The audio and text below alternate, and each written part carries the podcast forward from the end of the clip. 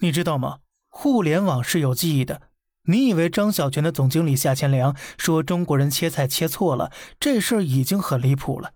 哎，咱就找到一个更绝的内容，这才叫当你死去的记忆开始攻击你。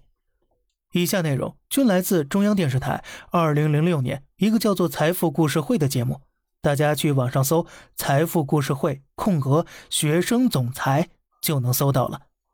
这个呀。是对夏千良当年的一个采访，说的是他大学时的创业经历。如果你现在去网上搜夏千良本人，你能得到的那些结果都是什么？年轻有为，大学创业狂赚五百万，要做中国的默多克之类的。但是央视对此有更深入的挖掘，因为提到他在当年做出版时，为了摸清图书行业发行的一个流程，用了歪招，这惊动了警察。这可是央视的原话。没有胡编乱造，具体事情呢是他伪装成高中老师，用假名和假的联系方式去书店点名买自己出版的教辅，要一千五百本，并且呢给了老板五百块定金。他的计划是老板把他的书买完，自己就原地消失，用定金换全款。结果没想到啊，老板也不傻，书到之后，老板只肯支付六成货款。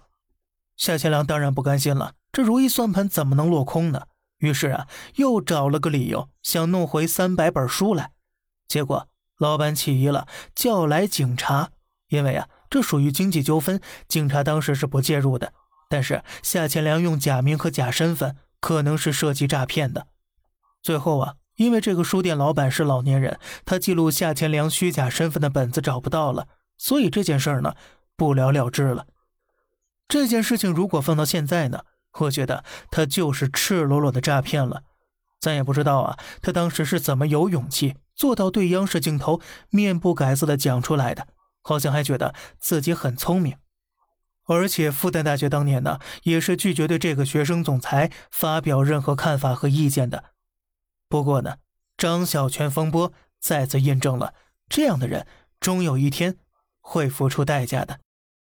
好了，这里是小胖侃大山。每天早上七点，与你分享一些这世上发生的事儿。